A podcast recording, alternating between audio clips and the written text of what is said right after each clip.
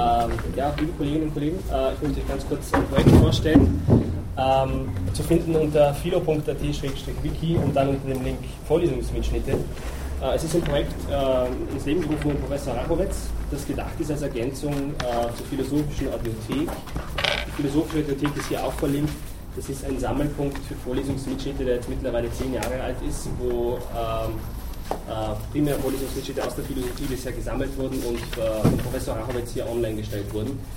Äh, Im Unterschied zum Philosoph zur philosophischen Bibliothek könnt ihr bei diesem PhiloWiki selbst mitmachen. Das heißt, ihr findet hier eine Anleitung, wie ihr selbst eure Mitschnitte äh, anderen Kolleginnen äh, zur Verfügung stellen könnt und wie ihr dann in diesem Wiki auch einfach nur den Link zu den jeweiligen Mitschnitten setzt. Das heißt, das Wiki selbst äh, ist nicht die Stelle, wo die Sachen gespeichert werden, also die Mitschnitte, sondern nur die Stelle, an der die Links gesammelt werden, die dann zu den einzelnen Mitschnitten führen, die man auf verschiedenen Servern ablegen kann. Wie man auf derartigen Servern was hochlädt, ist hier erklärt in Form von einem kurzen Video, äh, das ich gedreht habe, äh, dreiminütig. Es sollte auch für alle verständlich sein, hoffentlich, die äh, überhaupt zum Beispiel äh, E-Mails abrufen können. Also es setzt eigentlich kaum Verständnisse voraus, also technisches Verständnis voraus.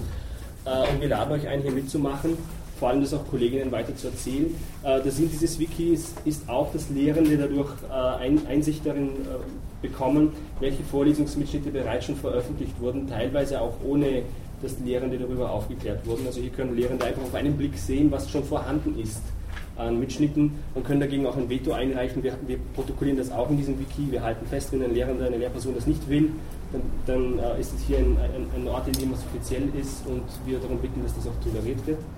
Ähm, ich würde euch auch einladen, einfach Lehrende äh, zu fragen und das dann im Wiki auch zu protokollieren. Ich kann das nicht alleine machen. Es wäre wär toll, wenn ihr eine Lehrperson zum Beispiel die ihr schon kennt, einfach darauf ansprechen würdet und fragen würdet, ob sie prinzipiell einverstanden ist, dass die Sachen in dieses Philo-Wiki kommen. Es gibt sowieso immer vor jeder Lehrveranstaltung, die veröffentlicht wird, immer Fragen. Äh, Im Wiki aber zuerst einfach mal, äh, ist es sinnvoll auch mal festzuhalten, einige sagen kategorisch nein, bei diesen hat es keinen Sinn, dass sie jedes Mal neu gefragt werden, ob sie wollen, dass die Mitschnitte ins Netz kommen. Das sieht man dann im Wiki sofort auf einen Blick. Es gibt bestimmte Lehrpersonen, die wollen das gar nicht, also bitte die braucht ihr gar nicht mehr äh, ansprechen. Äh, da würde ich mich einladen mitzumachen und vor allem das auch über unsere Fakultät hinaus auch weiter zu äh, äh, Werbung zu machen. Also wir erhoffen uns natürlich, dass äh, vor allem an der Philosophie sind natürlich viele von uns wahrscheinlich auch interessiert, auch zu hören, was an anderen Fakultäten für getan wird und geforscht wird. An der Bildungswissenschaft äh, beteiligen sich schon einige und wenn ihr jemanden kennt aus anderen Fakultäten, bitte macht auch Werbung für das Projekt. Äh, es sind hier alle eingeladen äh, mitzumachen. Mehr, mehr, möchte ich dazu jetzt eigentlich gar nicht sagen, außer es gibt Fragen. Okay, dann danke ich Ihnen vielmals. Gut, gerne schön. Ja. Ich hoffe, es klappt besser als beim vorigen Mal. Beim vorigen Mal, ja. Ja, ja, da musste man dann mühsame Ergänzungen, weil nur die Hälfte aufgenommen war und so weiter. Ach so, nein, also der, der, Vorteil ist eben, man kann hier mehrere Mitschnitte zugleich mhm. hochstellen und die besten dann halt in den Vordergrund rücken. Mhm. Also das okay, alles Gute dafür. Ja, danke. Gut. Wiederschauen. Ja, ja. Kann ich geben. Nummer 4, was ist das? So, bitteschön. Dankeschön. Und es ist immer ein Problem, so, äh, es ist ja nicht gerade eine intime Veranstaltung da äh, und hat natürlich eine Öffentlichkeit, weil sie jeder besuchen kann. Aber es ist dann doch immer ein bisschen ein Problem, das dann quasi zu veröffentlichen. Aber pff, du meine Güte, äh, mir ist schon so viel wurscht. Ist mir das auch wurscht?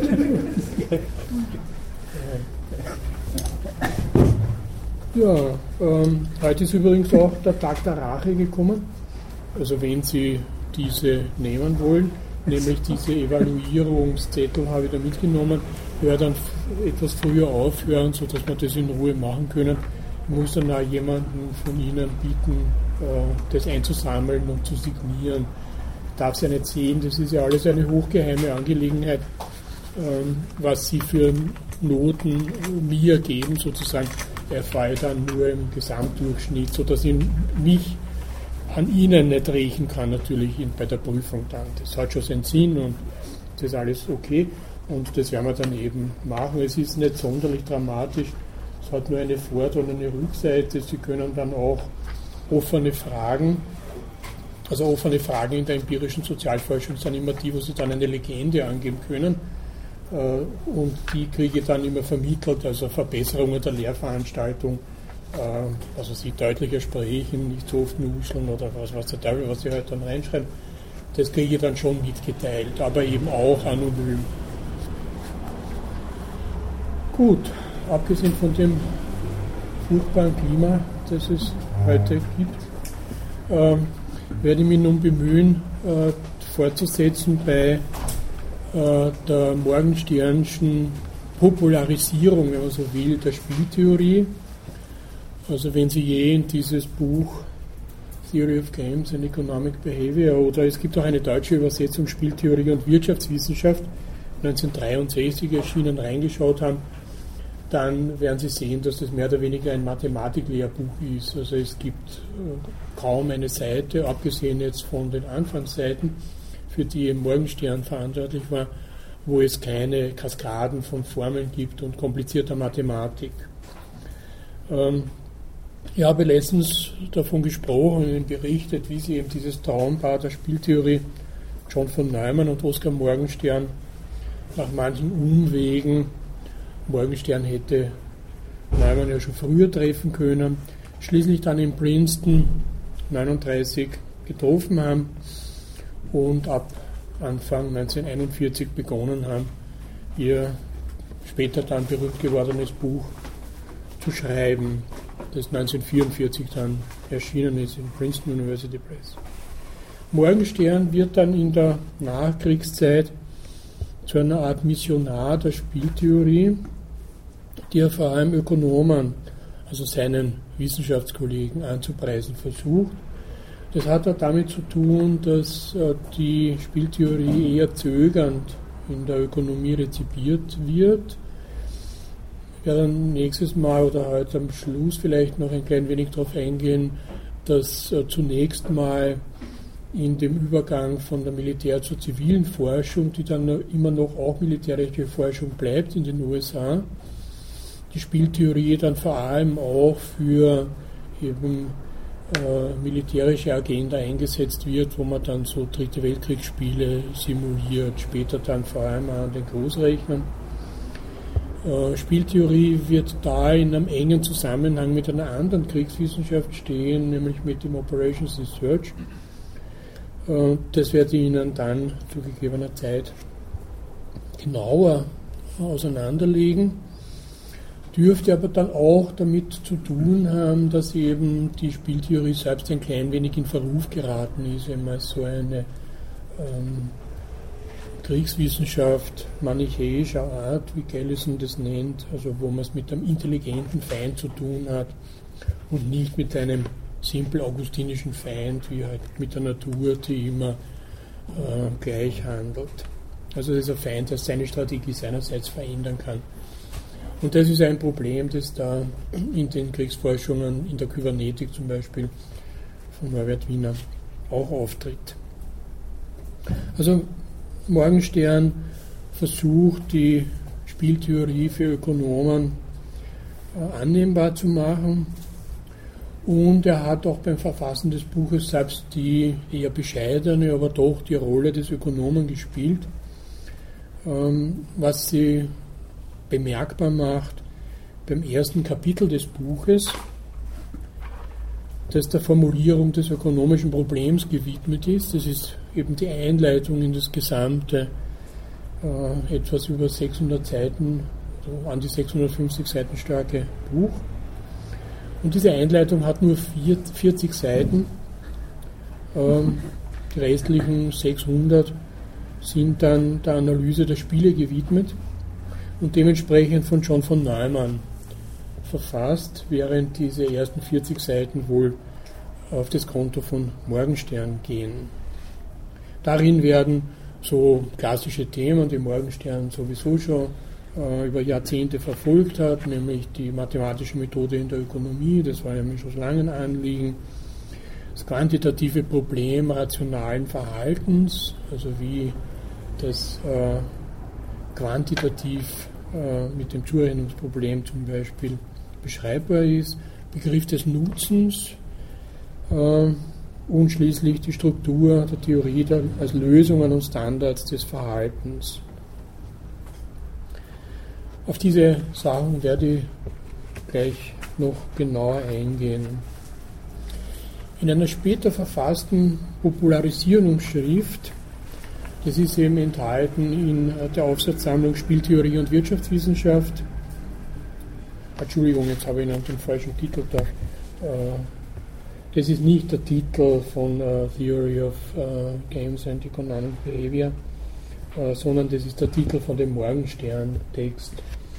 Ähm, deutsche, die deutsche Übersetzung von Theory of Games ist eh einfach, also Theorie der Spiele und des wirtschaftlichen Verhaltens. Ähm, gut, also diese Popularisierungsschrift von Morgenstern umfasst einige Aufsätze, schon bekannte, wo er also diese vollkommene Voraussicht zum Beispiel und wirtschaftliches Gleichgewicht ist ein Aufsatz aus den 30er Jahren, den er für wichtig hält für diese Spieltheorie. Und er verweist auch am Anfang der Einleitung auf seine Schrift über die Wirtschaftsprognose, die, wie er sagt, eng mit einigen Grundthesen der Spieltheorie zusammenhängen, diese zwei Texte.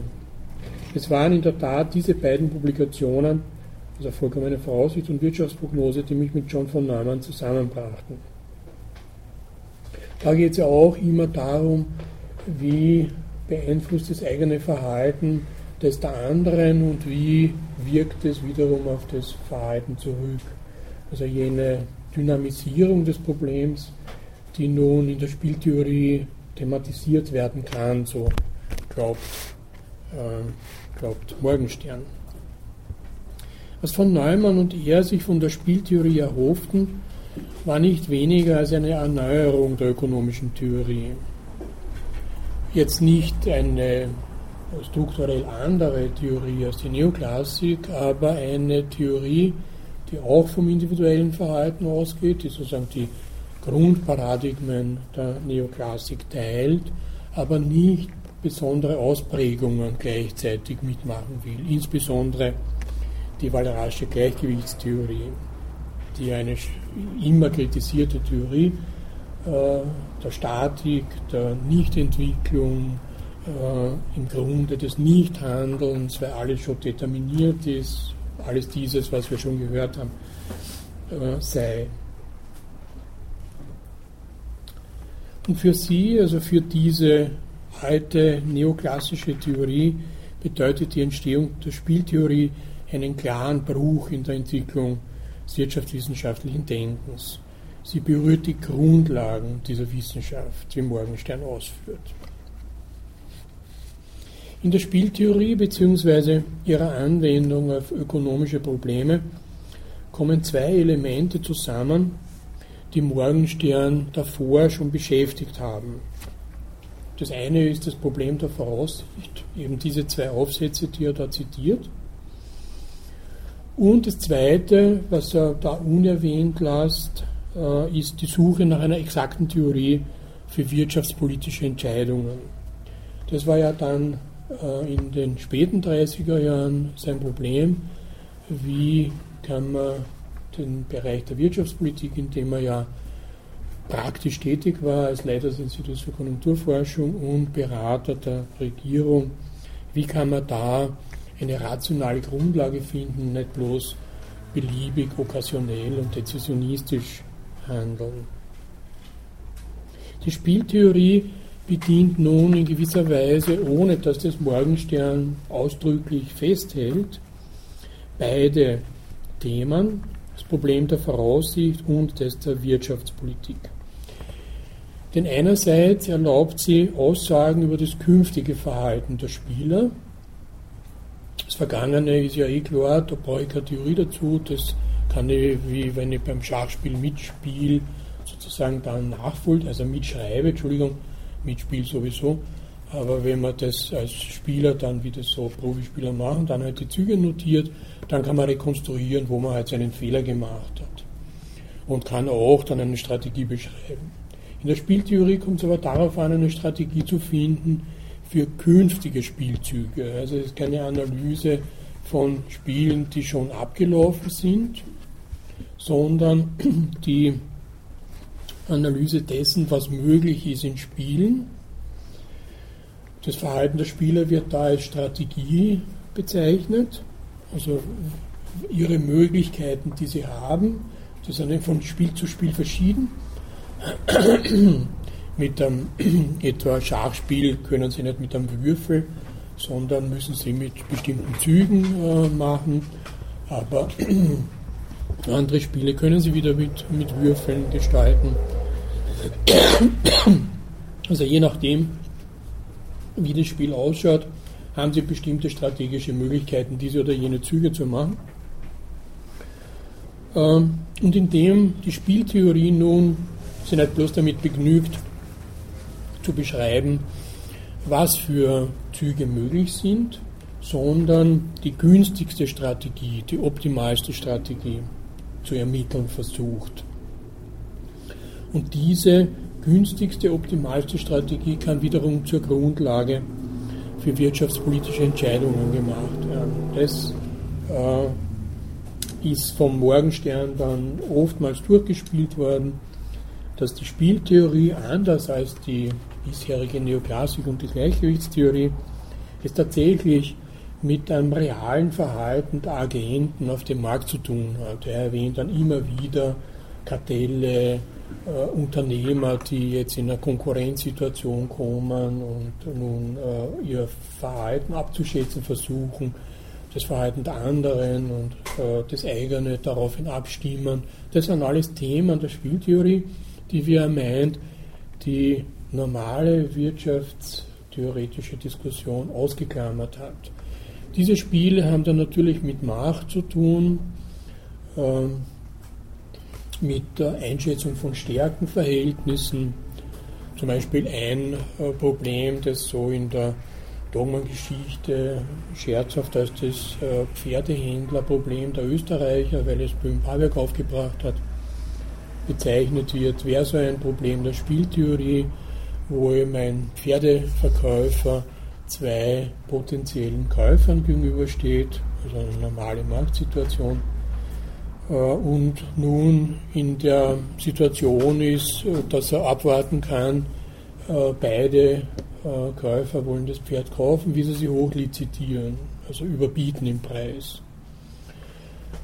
Nun kann aber die Situation entstehen, dass einer der Käufer der ist, der den anderen in jedem Fall aus dem Feld schlagen kann, weil er mehr Kapital zur Verfügung hat und daher in jedem Fall äh, das Pferd kaufen wird. Die Frage ist nur, zu welchem Preis. Und jetzt kann er dem anderen Konkurrenten eine Abschlagszahlung vorschlagen, sagen, also du kannst sowieso das Pferd nicht kaufen, du vermiest mir nur meinen Preis, ich zahle dir daher was, damit du nicht mitbietest. Das ist für beide günstiger, weil der, der verliert, hat ja sonst null äh, jetzt kriegt er noch was, also das ist für den Mitspieler auf alle Fälle günstiger. Und wenn dieser Kompensationspreis entsprechend angesetzt ist, dann ist es auch für den Käufer günstiger, weil er kann zu einem niederen, relativ niederen Preis eben dieses Pferd da erstehen. Und das ist so eine Kooperation, die Morgenstern immer vorschwebt bei so Spielsituationen. Ab drei Spielern kann es nun solche Kooperationen geben, dass zwei sich zusammentun und äh, eben äh, jetzt einen Dritten, in dem Fall den Verkäufer, den Anbieter, da im Preis drücken. Das kann aber der Anbieter natürlich voraussehen und jetzt seinerseits dem Schwächeren ein Angebot machen. Also ich gebe da dann so und so viele Prozente von dem in, äh, erzielten Preis ab, wenn du nur sozusagen standhaft da mitbietest. Also es sind verschiedene äh, Kombinatoriken von Kooperationen denkbar und möglich. Daher meint nun Morgenstern, das sei ein Verhalten, das in der realen ökonomischen Situation von den Agenten eben so gespielt wird, wofür die herkömmliche ökonomische Theorie keine Mittel hat, es theoretisch zu beschreiben. Und die Spieltheorie wäre eine Theorie, die noch dazu jetzt durch den eminenten mathematischen Einsatz, den sie da leistet, auch den Exaktheitsanspruch einer Theorie erfüllen kann. Das ist ja nicht nur so eine, so eine äh, Theorie auf Plausibilitätsargumenten aufgebaut, so wie es jetzt halt da bei dieser Kooperation äh, der Pferdekäufer äh, geschildert habe, sondern es müssen ja dann sozusagen mathematisch die besten Strategien beschrieben werden. Das heißt, sie müssen dann auch quantifiziert werden. Also man muss dann auch Angaben über die Preise und die Höhe der, der Kompensationszahlungen, die nun äh, zu erzielen sind, machen können.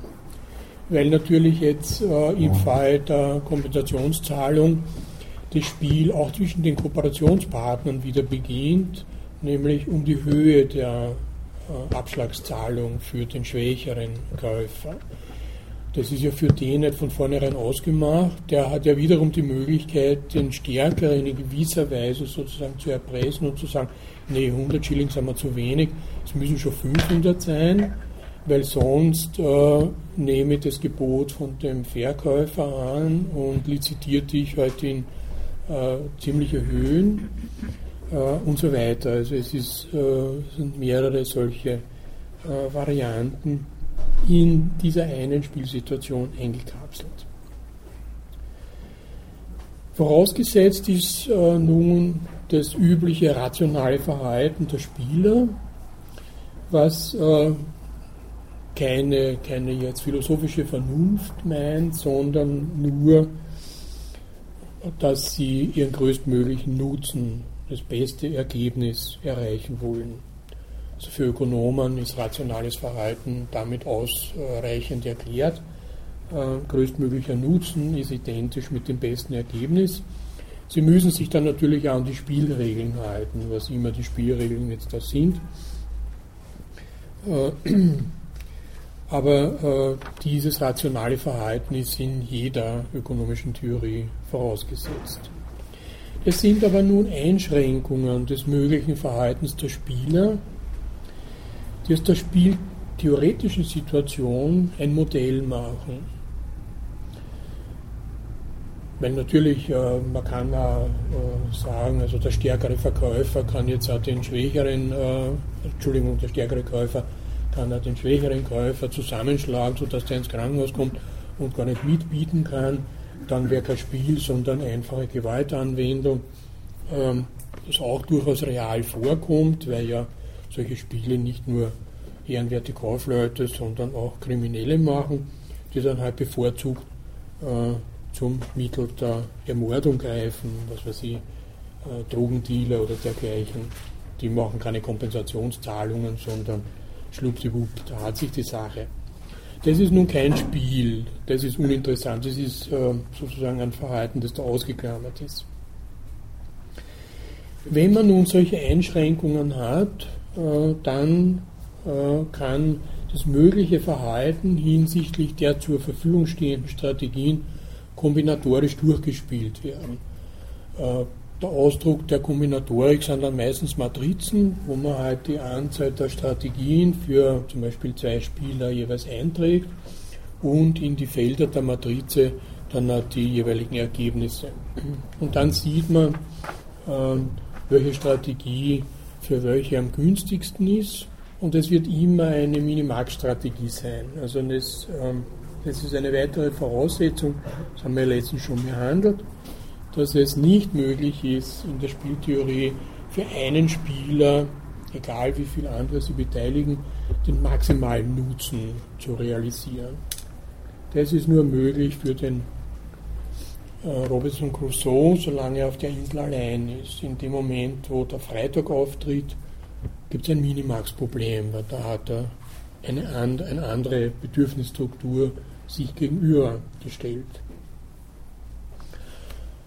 Sonst wäre das ja das, äh, das, maximale Ergebnis. Das ist wiederum natürlich jetzt eine Kritik, die von der Ebene der Spieltheorie aus an der anderen, an der klassischen ökonomischen Theorie geübt wird, dass diese immer nur von einem unabhängigen Einzelnen ausgeht, der sozusagen wie äh, geheimnisvoll, unabhängig von den anderen handeln kann und seinen Nutzen maximieren kann.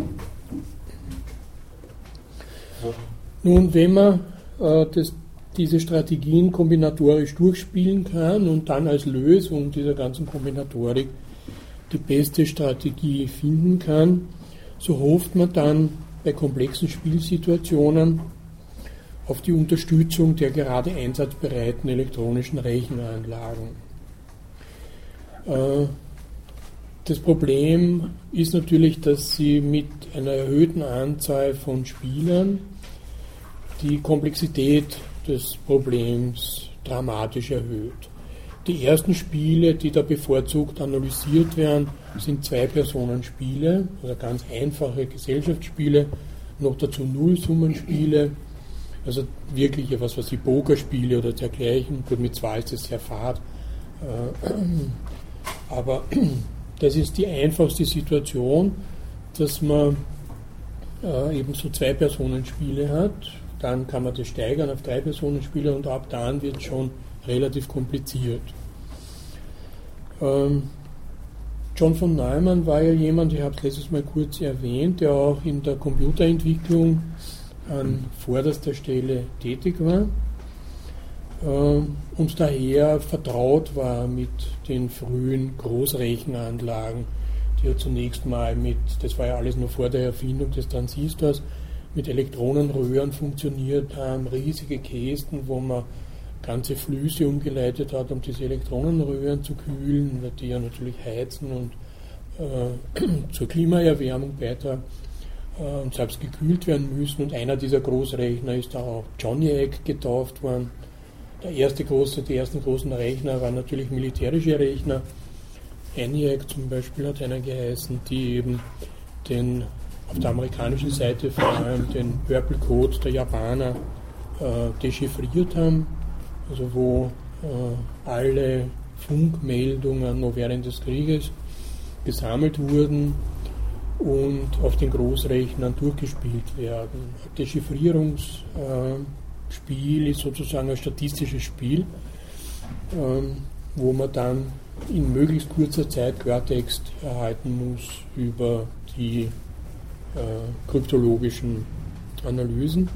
Das war der Beginn, dazu sind diese Rechner überhaupt erfunden worden. Auch Turing in England hat ja in den Bletchley Park an der Entschlüsselung der deutschen Funksprüche gearbeitet und dazu eben diese ersten Rechner entwickelt.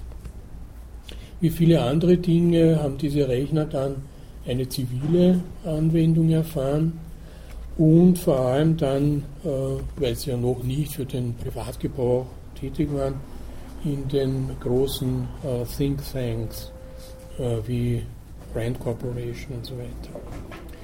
Was nun Morgenstern von den Rechnern erhofft, ist, dass sie den künstlichen Unterschied zwischen statistischer und historischer Wirtschaftsforschung beseitigen, da beide auf Zeitreihen beruhen und man sie daher mathematisch-statistisch untersuchen kann und dann diese empirischen Ergebnisse überwälzen kann auf äh, die äh, Lösung von Zukunftsaufgaben. Das ist ja noch etwas, was äh, sozusagen in dieser Spieltheorie fehlt, dass sie kein, empirischen, kein empirisches Material hat. Die Theory of Games spielt ja alles auf der mathematischen Ebene durch, ohne irgendwie jetzt äh, reales Verhalten tatsächlich einbeziehen zu können. Und schließlich erhofft sich, und das ist nun der deutliche Bezug zu dem Operations Research, äh, Morgenstern auch die Lösung gro großer Gleichungssysteme bei der linearen Planungsrechnung, das ist ein Aufgabengebiet des Operations Research, durch die Elektronenrechner, weil da hunderttausende kleine numerische Schritte zu lösen sind. Ähm, Elektronenrechner können ja nichts anderes als addieren und daher müssen sie unendliche Mengen von solchen Additionen durchführen, damit sie halt komplexere Rechenaufgaben lösen können.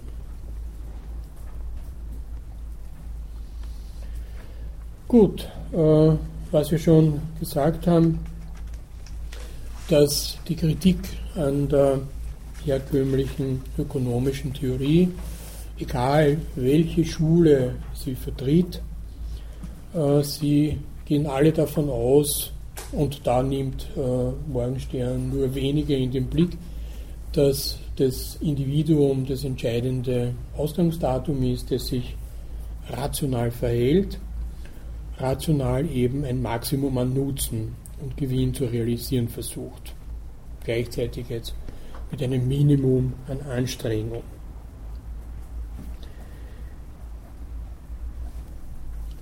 Die Kritik daran und was dann zur Spieltheorie führt, ist, dass die Vorschrift, sich in bestimmter Weise, nämlich rational zu verhalten, damit ein feststehendes Ziel, zum Beispiel ein Maximum an Nutzen oder Gewinn, erreicht werden kann, setzt voraus, dass das Individuum alle Variablen kontrolliert, von denen es das Ergebnis seines Verhaltens abhängt. Das ist nun das Ein-Personen-Spiel, wenn man so will, das kein Spiel ist, das der Robinson Crusoe spielt, weil er kann alle Variablen, also alle Werkzeuge, die er hat, alles, was er an Ressourcen, an Möglichkeiten zur Verfügung hat, kontrollieren. Es spielt, spricht ihm dann niemand drein. Daher kann nur Robinson Crusoe äh, seine Aufgabe als Maximumproblem lösen.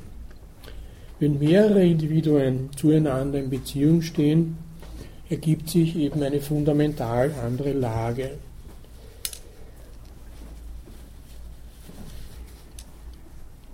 Der Ausgang von Verhaltensakten eines Einzelnen hängt nun von Variablen ab, sagt Morgenstern, von denen nur einige in der Kontrolle des Einzelnen sind.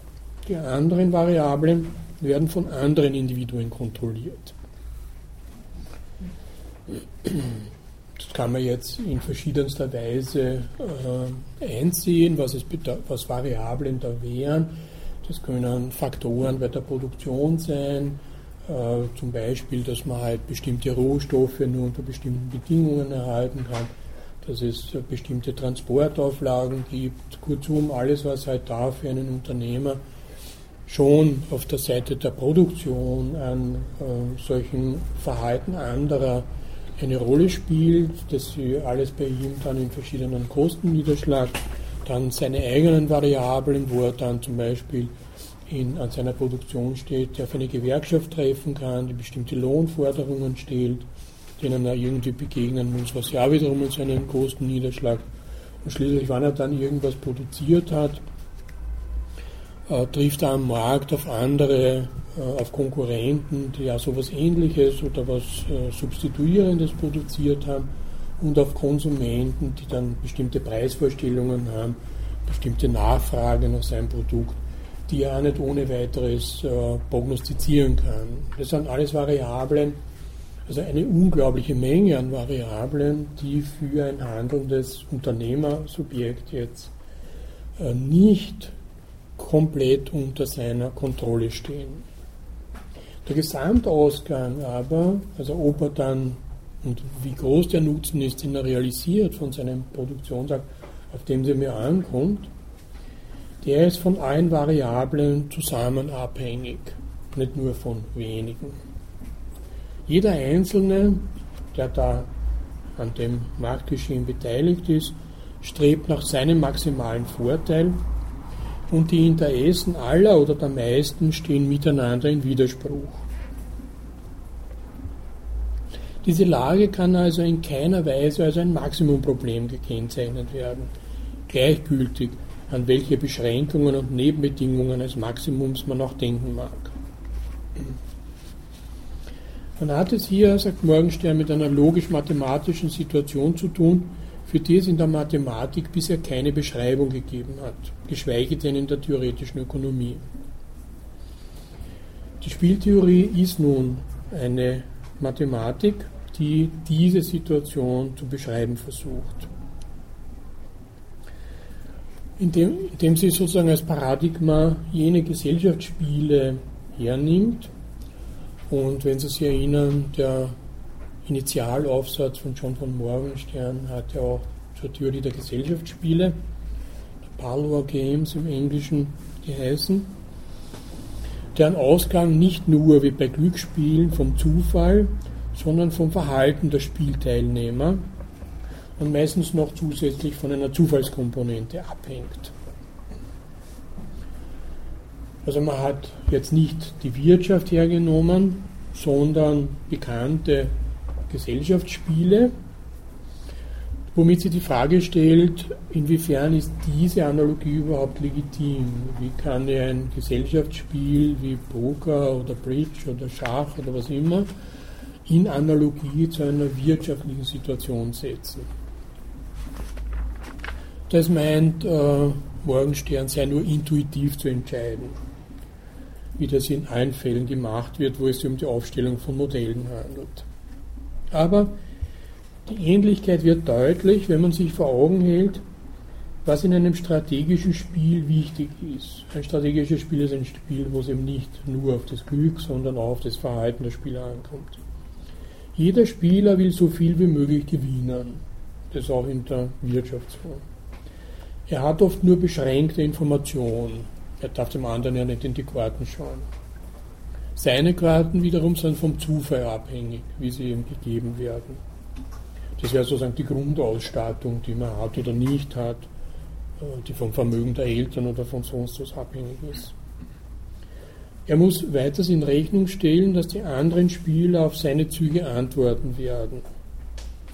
Sobald er halt ausspielt oder beziehungsweise beim Poker, wo er halt so und so viele Karten nimmt, was halt so die Züge sind. Und dass sie versuchen werden, seine Absichten zu durchschauen also seine Strategie zu entschlüsseln. Das wäre sozusagen aus den wenigen Anzeichen, die man hat, äh, je nachdem, was es für Spiel ist, wird man versuchen, äh, die Strategie des anderen für zukünftige Züge, also was er plant, herauszufinden.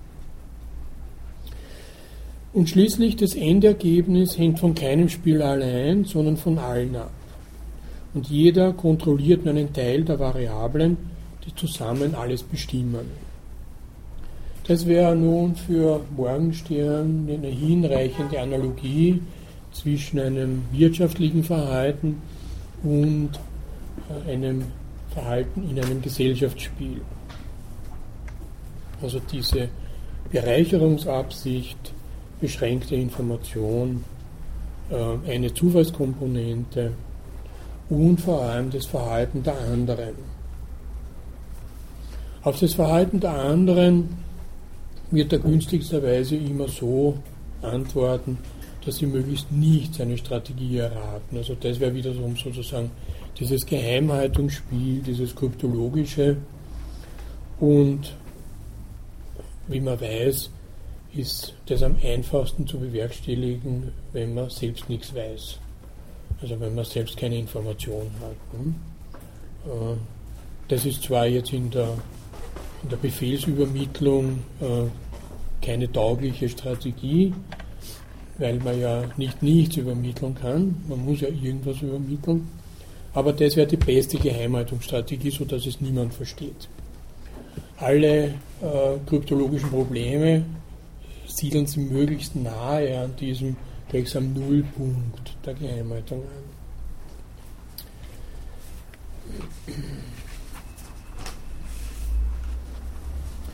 Was nun den Nutzen anlangt, das ist äh, diese möglichst viel äh, zu gewinnen, äh, was jedem Spieler sozusagen vorschwebt. So äh, sind Morgenstern und Neumann davon ausgegangen, dass man immer mit einem erwarteten Nutzen zu tun hat. Also es ist keine ungerichtete hm, Größe, für die die Spieler da eintreten, sondern sie haben zum Beispiel ein bestimmtes Spielbudget und auch die Marktteilnehmer wissen ungefähr über den Rahmen ihres möglichen Gewinns Bescheid. Also sie haben über den Nutzen, den sie erzielen können, eine bestimmte Erwartung. Und es ist nun möglich, mit Morgenstern ein strenges axiomatisches System aufzustellen, das dieser Tatsache Rechnung trägt und diesen erwarteten Nutzen mit der Wahrscheinlichkeit der Erwartung verbindet. Damit wird dieses Problem des Nutzens in die Möglichkeit der Quantifizierung und zwar sogar der Messbarkeit des Nutzens überführt, weil man dann mit der Wahrscheinlichkeitstheorie kombiniert mathematische Lösungen hat. Die Axiome, die er weiter nicht beschreibt, also das wären äh, klassischerweise Sätze, die man selbst nicht mehr beweisen muss und auch nicht mehr beweisen kann, sondern die Ausgangspunkte für Beweis- und Schlussverfahren sind. Also denken Sie an die Euklidischen Axiome, die die bekanntesten sind.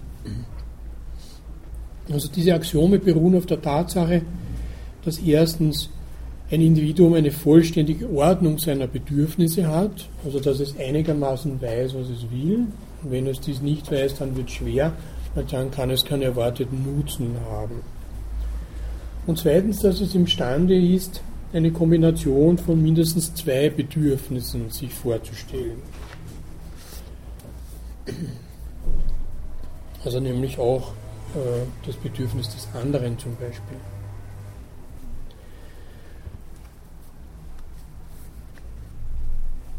Wäre nun die Messbarkeit des Nutzens nicht gegeben und würde nicht akzeptiert werden, so würde das allerdings die Theorie der Spiele nicht wirklich tief berühren, meint Morgenstern. Sie wäre dann nur auf die Fälle anwendbar, diese Theorie, bei denen klarerweise Zahlen vorliegen, nämlich wenn Gewinne in Geld ausgedrückt und übertragen werden. Und die Mehrzahl der ökonomischen Vorgänge gehört ja in diese Klasse, dass Gewinne in Geld ausgedrückt und übertragen werden. Ein strategisches Spiel nun wird von einer Anzahl von Spielern gespielt, von denen jeder Einzelne gewinnen möchte, klarerweise. Die Spielregeln legen fest, welche Züge für den einzelnen Spieler jeweils möglich sind ob und wann der Zufall eingreifen kann und wann das Spiel zu Ende ist. Nachdem alle Züge gemacht sind, entscheidet man, zum Beispiel ein Unparteiischer, was für Zahlungen zu leisten sind. Also wer wem was in diesem Spiel zu zahlen hat. Was der Einzelne erhält, hängt also von seinen eigenen Zügen, von denen der anderen und von einer Zufallskomponente ab. Die Summe aller Zahlungen ist null, weil die Gewinne der einen Spieler gleich den Verlusten der anderen Spieler sind. Es ist klar, dass diese Bestimmung nicht den wirtschaftlichen Realitäten entspricht, weil im Tausch beide gewinnen und auch in der Produktion gewonnen wird, ohne dass jemand verliert. Also das ist ein Unterschied, der dann äh, von äh, Morgenstern bedacht wird. Für das Spiel bedeutet es, da jeder Spieler individuell maximieren will, muss er danach trachten, den Gewinn des anderen zum Minimum zu machen. Das ist äh, die Bedingung dieses Nullsummenspiels. Die einzelnen Züge jede, jedes Spielers, der im Verlauf eines unter Umständen auch langwierigen Spieles vornimmt, stellen eine Strategie dar. Eine komplizierte mathematische Beweisführung zeigt, dass sich alle Züge eines jeden Spielers und seine gesamte Theorie des Verhaltens äquivalent durch eine einzige Zahl ausdrücken lassen. Diese Zahl beschreibt er ja hinreichend seine Strategie. Das heißt, die Nummer, die einen gesamten strategischen Plan identifiziert. Ohne dem könnte man die Zahlen nicht eintragen in diese Matrize. Das heißt, Strategien werden sozusagen nach ihren möglichen Ergebnissen bewertet. Man hat nun mehrere Strategien äh, zur Verfügung. Die beste zu wählen heißt rational zu handeln. Aber was ist die beste Strategie? Das ist eben das Problem, äh, das äh, zu lösen ist.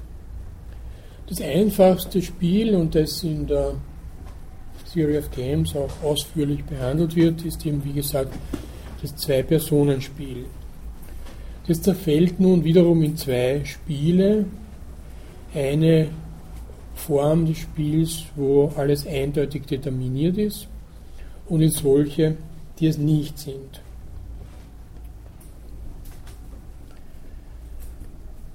Die ersteren sind offenbar einfacher, nämlich Spiele, die eindeutig determiniert sind.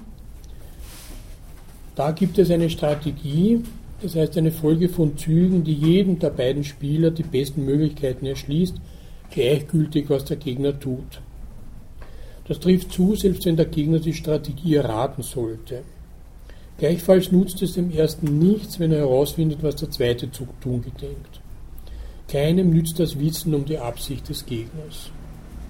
Eine solche eigentümliche Lage nennt man den Sattelpunkt der Funktion, die den Ablauf des Spiels und die endgültigen Zahlungen beschreibt. In der Theorie kommt es darauf an, nun auch für nicht eindeutig determinierte Spiele solch einen Sattelpunkt zu beschreiben, beziehungsweise überhaupt die Existenz eines solchen Sattelpunktes zu beweisen. Und die Anwendung der Theorie besteht darin, den Sattelpunkt, von dessen Existenz man sich überzeugt hat, rechnerisch für den konkreten Fall aufzusuchen, womit man dann dem Spieler gezeigt hat, welche Strategie er wählen muss, um sich seinen größtmöglichen Vorteil zu sichern. Also dieser Sattelpunkt wäre sozusagen jener Punkt, der nun äh, dem Resultat der für beide günstigsten Strategien entspricht. Da kreuzen sich sozusagen die Strategien. Das wäre, wenn man so will, jetzt äh, auf dem Markt dann äh, irgendein Gleichgewichtspreis, wenn man diese Analogie dann äh, setzen will, wo eben zwischen Anbieter und Nachfrage so lange lizitiert wird, bis sie sich einigen können.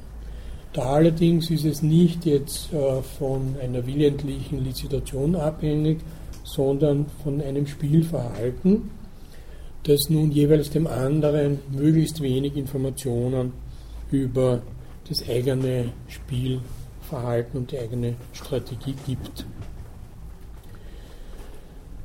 Als Beispiel wählt Morgenstern äh, ein so ein Zwei-Personen-Spiel.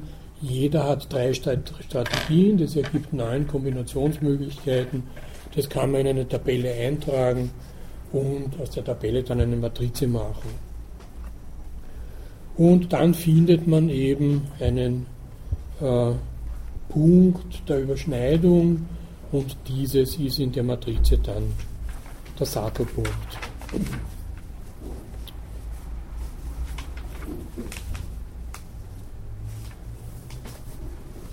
Das wäre nun im Übergang zu den nicht eindeutig bestimmten Zwei-Personen-Spielen komplizierter, weil es keinen solchen Sattelpunkt gibt, der eine Ruhelage bringt. Es scheint, dass in einem solchen Spiel keine beste Strategie und kein rationales Verhalten gibt. Alles kommt darauf an, die Absicht des Gegners ausfindig zu machen und gleichzeitig die eigene Strategie streng geheim zu halten. Wen erinnert das nicht, fragt Morgenstern sehr rhetorisch an Kartellkämpfe, Börsenmanöver und dergleichen. Von militärischen Situationen ganz zu schweigen.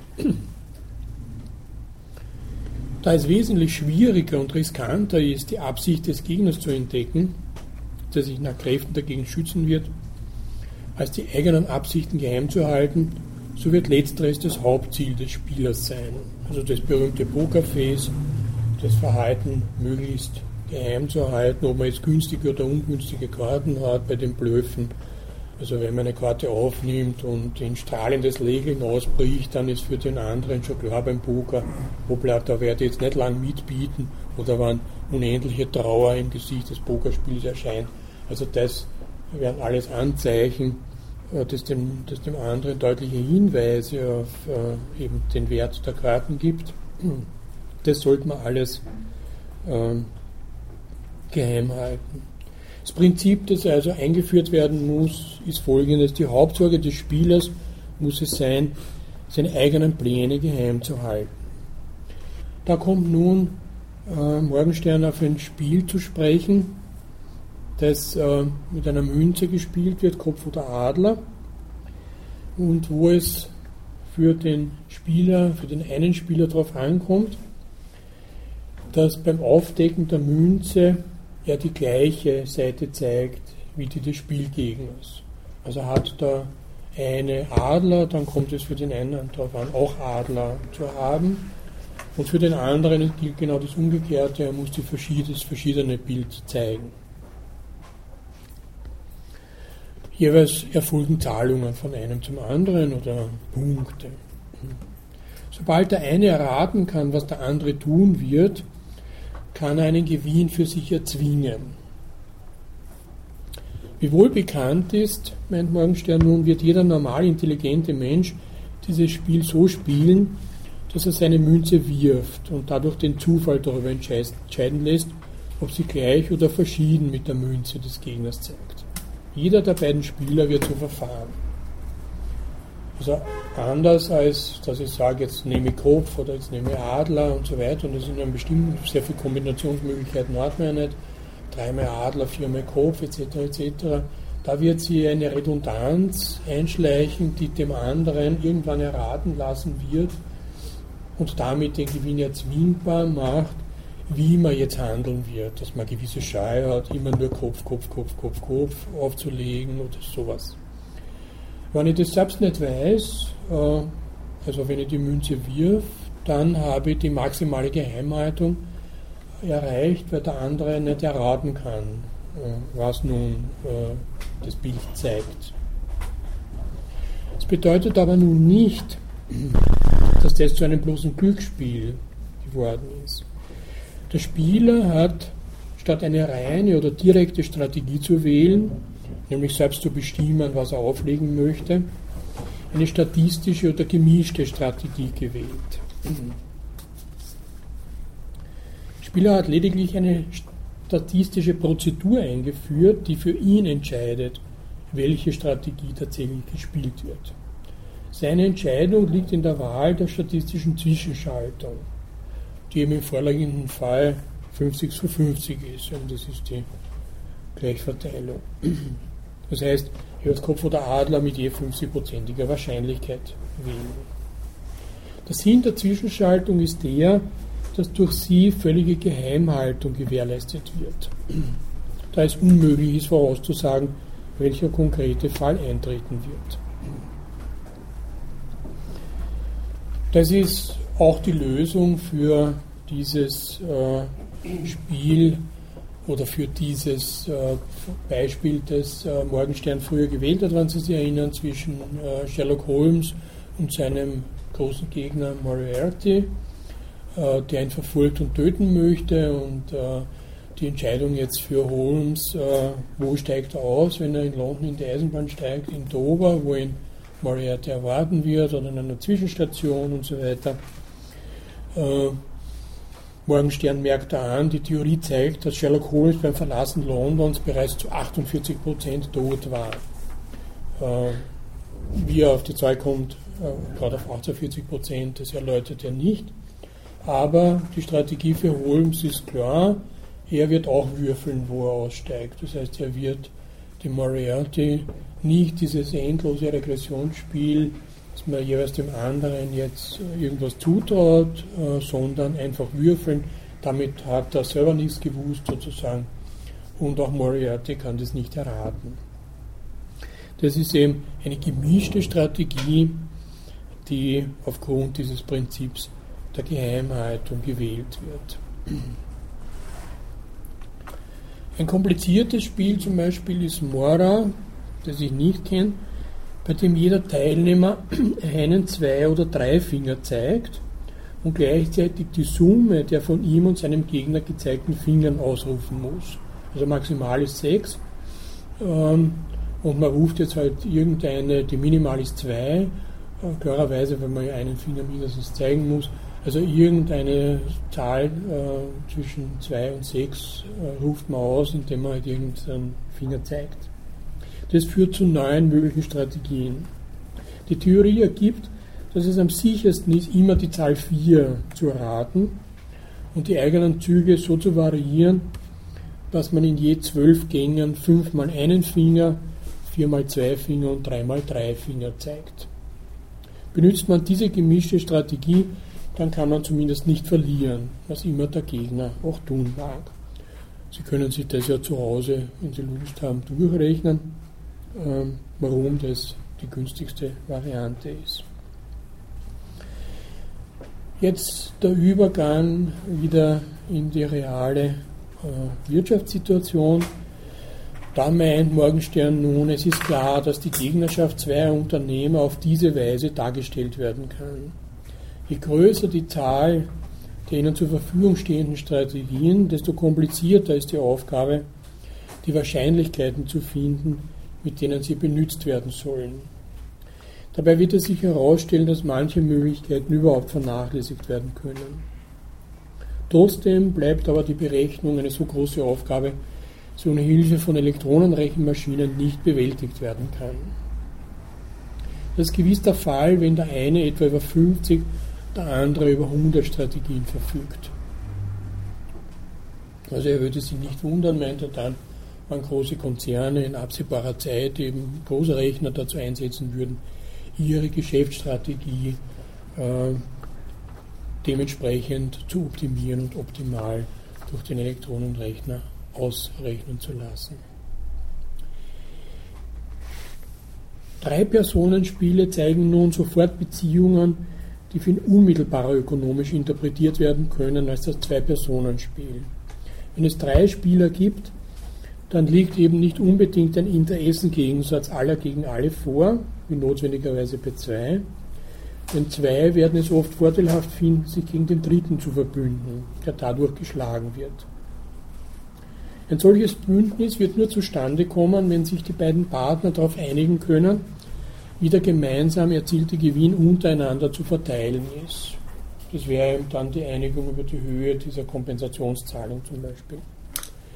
Die Theorie muss also erklären, unter welchen Bedingungen sich Koalitionen bilden werden und welche Gewinnverteilungen möglich sind. Dies führt auch sofort zur Frage der Stabilität dieser verschiedenen Verteilungsschemata.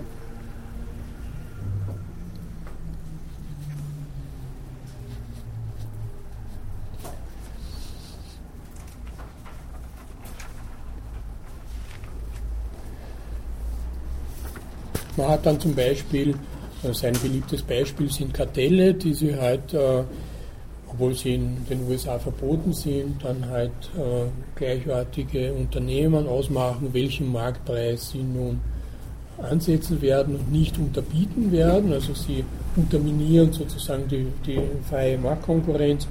Dazu müssen sie aber eine Möglichkeit finden, wie sie diese verschiedenen Firmen nun diesen Gewinn der praktisch einem Monopolgewinn gleichkommt, untereinander aufteilen.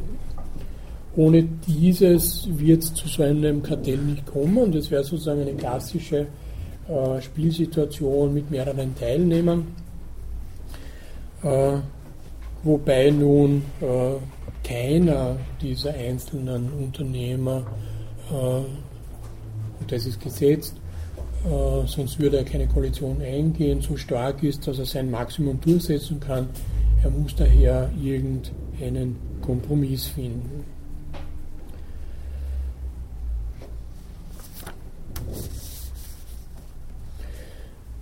Eine andere wichtige Gruppe von Spielen ist nun die, wo es auf die Bildung von Majoritäten ankommt.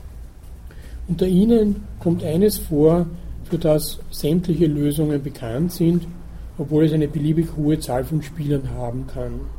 Sein Merkmal ist, dass ein Hauptspieler existiert, der immer gewinnt, wenn er mindestens einen Verbündeten findet und immer verliert, wenn sich alle Spieler gegen ihn verbünden. Und dieses Spiel zeigt nun die Ansätze zu einer Lösung des Monopolproblems.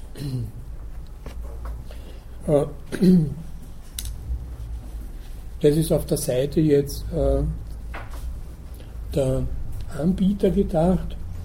Für einen Monopolisten, und das ist ein Problem seit Cournot in der mathematischen Ökonomie, kommt es natürlich auch darauf an, wie hoch er nun seinen Monopolpreis setzen wird.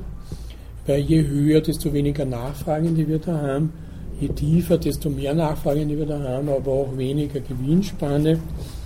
Ähm, und das ist nun sein äh, Problem, wo ein Monopolist oder ein äh, Hauptspieler nicht nur dieses Verbündetenproblem lösen muss, um überhaupt einen Monopolpreis festzulegen, sondern auch noch alle anderen Mitspieler im, äh, als Konsumenten ansetzen muss, die nun äh, für seinen Preis äh, relevant sind. Es tritt nun für Morgenstern, und das hat sich schon angedeutet, die Frage, tritt die Frage auf, wie man von der Beschränkung auf eine Spielsumme Null loskommt, die beim Tausch und der Produktion nicht gegeben ist. Ein Tausch ist ja nicht äh, eine Nullsummenverteilung, sondern beide glauben zumindest zu gewinnen. Und die Produktion ist auch keine Nullsummenverteilung, sondern eine Erhöhung insgesamt.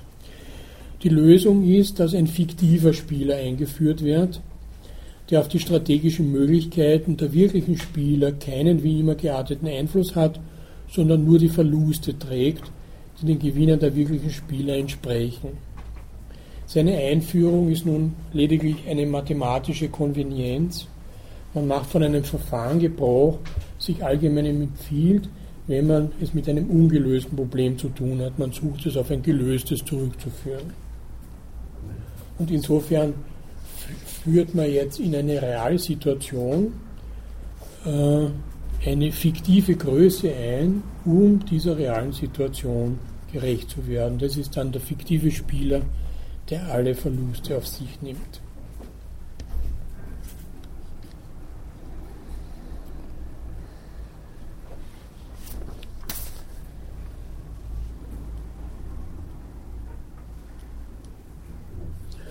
Schließlich bemerkt Morgenstern, dass in der realen wirtschaftlichen Situation, äh, die er eben da bevorzugt hinsichtlich Kartelle, Gewerkschaften und dergleichen gesprochen hat, ähm, Phänomene auftreten, die nun eigentlich keine genuin ökonomischen sind und die in der herkömmlichen Wirtschaftstheorie auch nicht behandelt werden können, wie zum Beispiel das Phänomen der Macht Ausnutzung einer Situation, Drohung und so weiter, Bestechung, das könnten wir alles jetzt einführen.